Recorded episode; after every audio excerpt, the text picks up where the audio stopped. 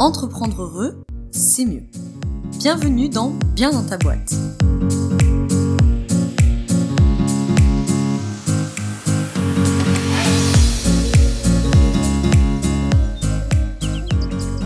Bienvenue dans ce nouvel épisode du podcast Bien dans ta boîte. Épisode en format court puisque nous sommes dans le format debug, donc un épisode court, quelques minutes pour t'ôter une épine du pied ou pour initier, nourrir une réflexion. Aujourd'hui, on va dans le premier cas, on va parler notamment du stress et d'essayer de comprendre pourquoi on stresse. Rien que ça, en quelques minutes, en format court. Donc je vais faire de mon mieux pour te donner des billes euh, de réflexion par rapport à ça, pour essayer d'identifier est-ce que tu es dans ce cadre euh, ou pas. Euh, mais bon, évidemment, tu te doutes bien que le stress, on pourrait faire un format long et on pourrait faire des dizaines et des dizaines de formats longs. Parce que justement, ce fameux stress, c'est impossible à résumer en quelques minutes, tellement il y a de sources possibles de stress, et qu'on utilise un peu le mot stress à toutes les sauces.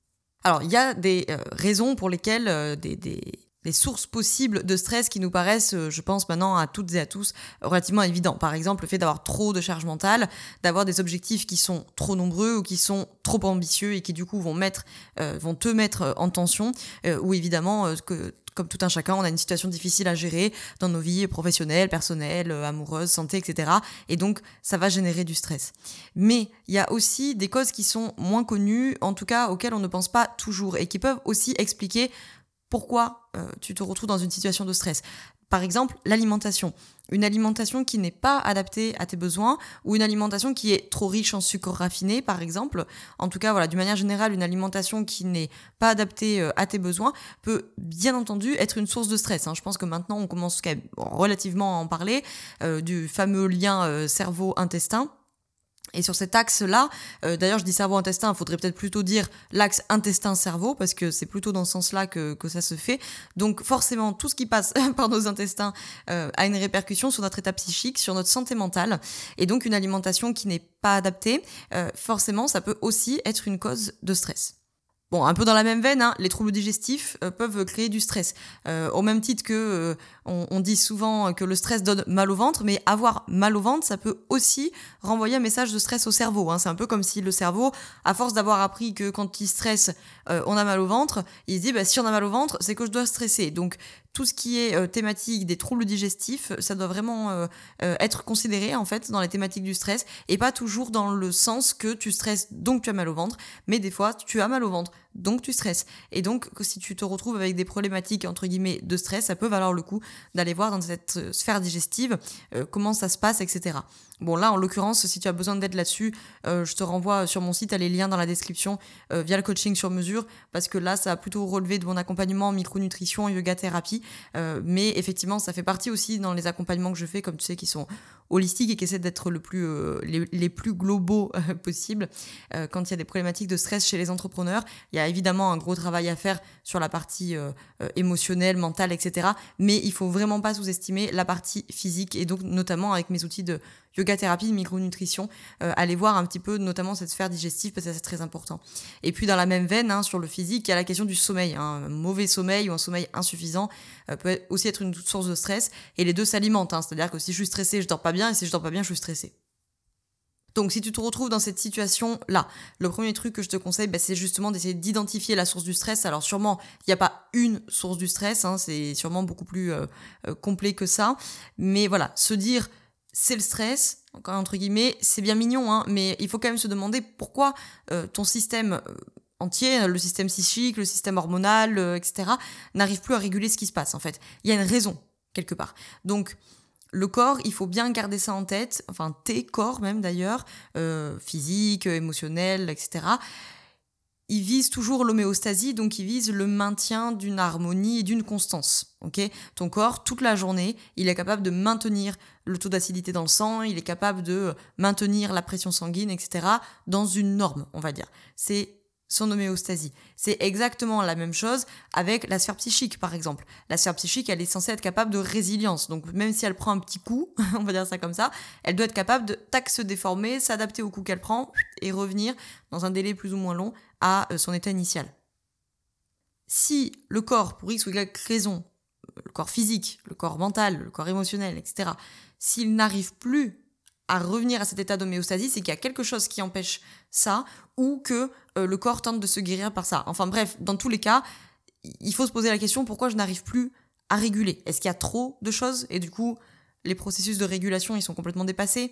Est-ce que euh, y a un problème digestif? Est-ce que c'est un problème de sommeil? Est-ce qu'il y a un problème de thyroïde?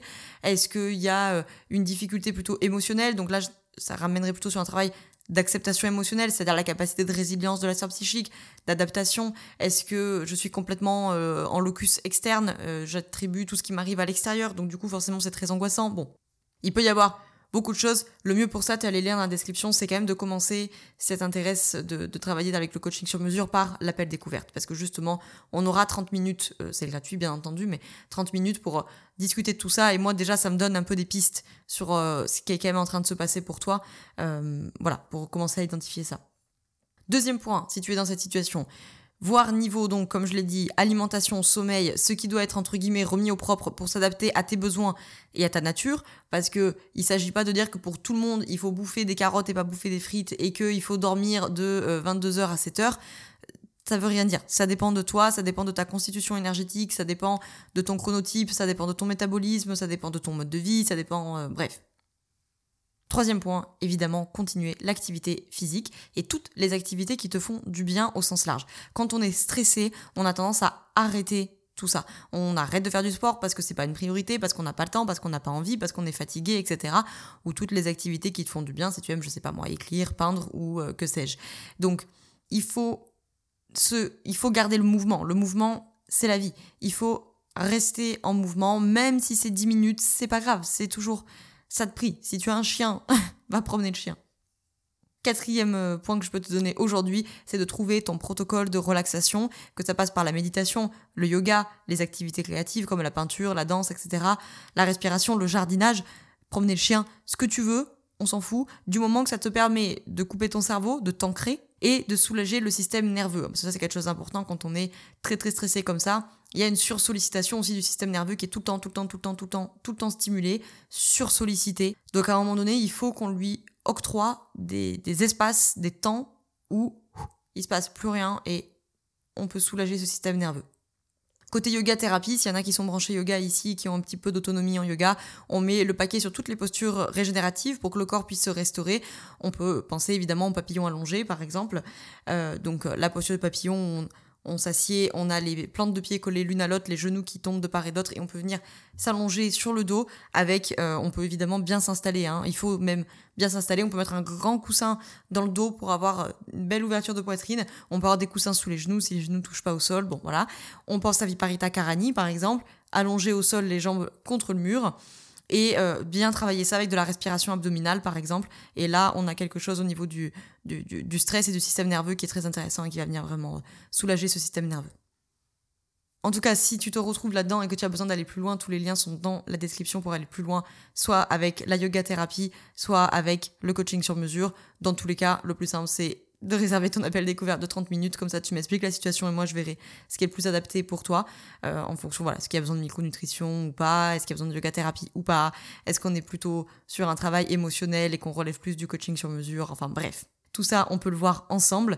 Euh, je te remercie d'avoir écouté cet épisode jusqu'au bout. Si t'a plu, n'hésite pas à laisser 5 étoiles sur Apple Podcast si tu m'écoutes via ce, ce euh, canal-là et à partager cet épisode à toutes les personnes qui pourraient en avoir besoin et qui ont besoin de, d'y voir plus clair sur cette question du stress parce que c'est vrai que le stress est toujours un peu flou et souvent on se un peu claquer la porte au nez en disant ah ben c'est comme ça c'est le stress ok super c'est pas une réponse en fait c'est pas normal que ton organisme soit dans un état de stress comme ça il euh, y a quelque chose qui n'arrive plus à se réguler il faut qu'on identifie ce qui se passe hein.